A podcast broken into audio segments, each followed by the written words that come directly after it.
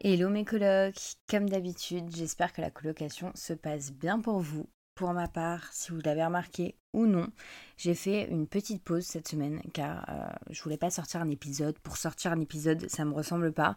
Si je le fais, c'est que vraiment le sujet me passionne et que j'en ai vraiment envie en fait de partager ce moment avec vous sans me forcer car on doit tous se sentir bien dans cette colocation, y compris moi. Maintenant, on peut se poser sur le canapé et je peux enfin vous raconter ma petite histoire de comment j'ai fait pour partir chez mes parents à à peine 18 ans. Oui, je sais, pour certains c'est très jeune, d'autres non. Il y en a qui sont partis à 16 ans, il y en a 25. Moi, je vais vous expliquer un peu mon histoire. Et si ça peut vous motiver, c'est le but. Alors sincèrement, euh, je pense que j'étais un peu inconsciente sur les bords, car avec le recul, j'étais pas prête, mais alors du tout mentalement à partir. Mais vous savez, j'étais encore un peu dans l'inconscience de la jeunesse, j'étais encore au lycée.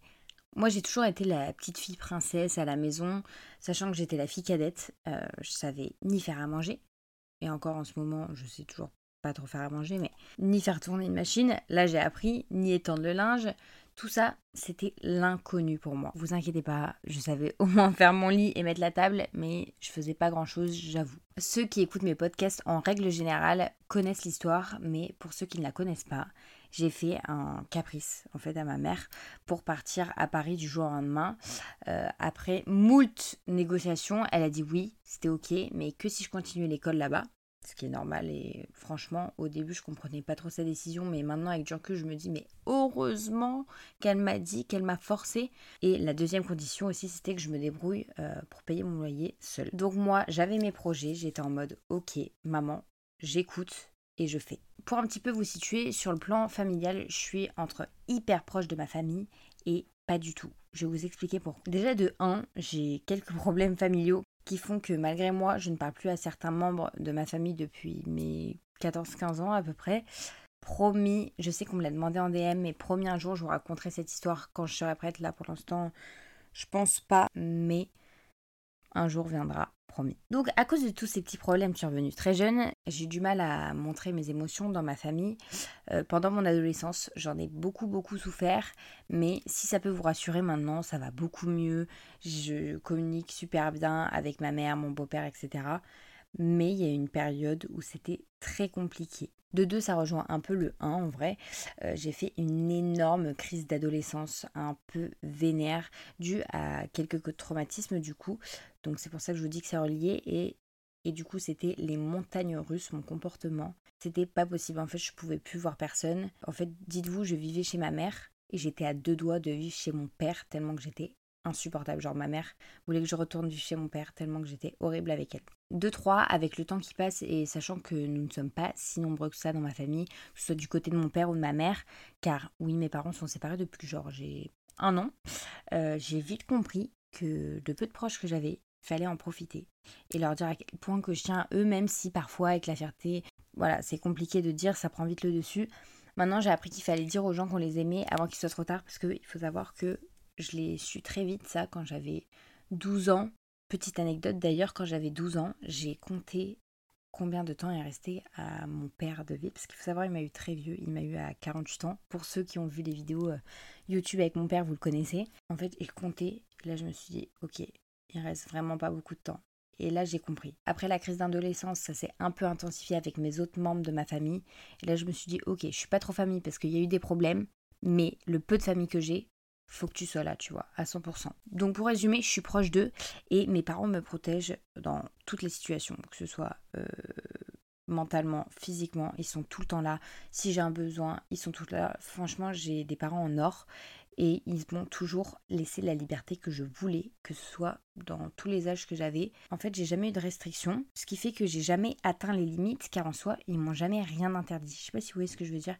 Je voulais pas les contrer parce que en fait, il m'interdisait rien. Il me faisait confiance en fait. Et ça, c'était la clé. Bon, bref, revenons au vif du sujet. Euh, malgré tout ça, c'était quand même dur de quitter euh, la ville dans laquelle j'ai grandi pendant des années depuis que je suis toute petite, d'aller dans une ville sans famille, sans pilier, sans rien.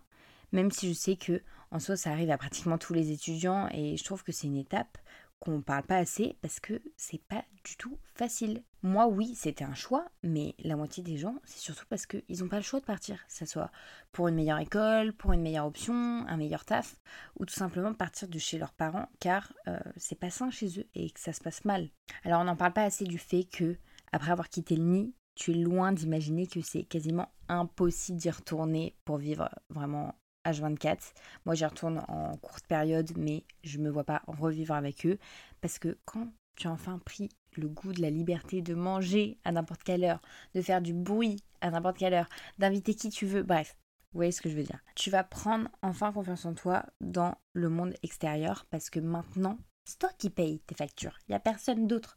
Tu vas arriver, tu, en fait, tu vas plus te considérer comme une enfant face aux autres parce que vraiment, ce sera vraiment adulte contre adulte parce que moi aussi je paye mes factures, tu vois ce que je veux dire? Je trouve que le fait de vivre seul, c'est une étape compliquée, mais ça t'aide à prendre aussi un peu confiance en toi, parce que tu es tout seul ou tout seul, et tu dois faire face à tes responsabilités, parce que par exemple, dans ton travail, il n'y a pas tes parents.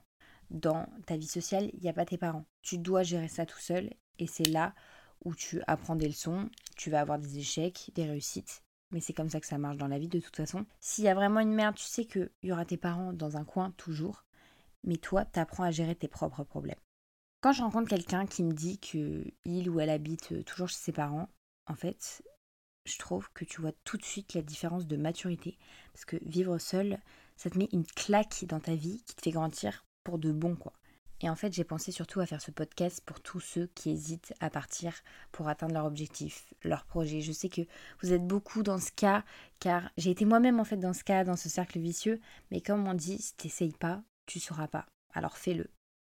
Je sais qu'en ce moment, il y a beaucoup d'euros, que ce soit en école de commerce. Je sais qu'il y a beaucoup de parcours sup, etc. Et c'est pour ça aussi que je fais ce podcast pour essayer d'aider un maximum de personnes. Moi-même, je vis seule depuis maintenant deux ans et demi et j'aimerais partir quelques mois dans un autre pays pour me faire une expérience en plus de quitter le cocon familial. Mais là, ce sera vraiment de partir pour de bon. Bon, pas pour de bon. Pour euh, deux, trois mois, je sais pas. Mais partir de bon quelque part, là où personne n'attend rien de moi, puisque personne ne sait qui je suis. Mais ça, c'est une autre histoire qu'on fera peut-être, je sais pas. Je vous en dirai des nouvelles. Je vais quand même voir mes parents et j'irai souvent car il y a toujours ma petite chambre, mes petites habitudes, ma mère qui m'offre le même saucisson, le même jus d'orange, qui me fait mes affaires, etc. J'adore les voir et justement j'ai l'impression que depuis que je ne vis plus avec mes parents, ça se passe mieux parce qu'on ne s'étouffe pas. Je ne sais pas comment vous expliquer. Et quand je les vois, c'est vraiment quality time dans le sens où je vais profiter à fond d'eux. Par exemple, avant, quand mes parents allaient travailler, je faisais un peu la gueule. Là maintenant, je me dis, mais en fait, ils travaillent, ils gagnent de l'argent pour moi, pour eux, pour kiffer leur vie. J'ai pris en maturité. Et quand je les vois, c'est plus quality time, en mode on va profiter à fond de notre moment. Et ce sera plus se voir pour se voir comme à l'époque quand on était au lycée, parce qu'on se voyait tous les jours et donc du coup c'était devenu habituel. Tout ça pour dire, fais-moi confiance. Si toi, là, derrière ton écran ou tes écouteurs, en, écoutant ce podcast, tu hésites à partir, dis-toi que moi, dans mon groupe d'amis, j'étais bien la dernière sur qui on aurait parié de partir en premier. Tout le monde me disait, mais tu sais rien faire, Louane, tu seras la dernière à partir de chez tes parents. Total, c'est moi qui l'ai fait, alors que en soi, je savais vraiment pas faire grand chose. En tout cas, je sais que c'est bientôt la fin d'année scolaire, donc courage à tous ceux qui m'écoutent, qui sont en plein dedans, que ce soit les partiels, le bac, le bac de français, n'importe. Je vous donne toute ma force. Je sais à quel point c'est compliqué, à quel point c'est stressant. Moi, j'ai fini mes partiels là, donc je suis tranquille. Bon, peut-être en rattrapage, mais on n'en parle pas pour l'instant. Je vous donne toute ma force parce que je sais à quel point c'est compliqué.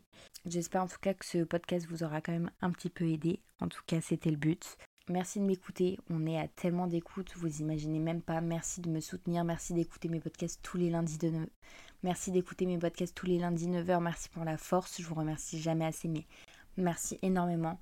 Et comme d'habitude, on se retrouve la semaine prochaine, lundi 9h, pour un nouvel épisode Mes colocs. Bisous, bisous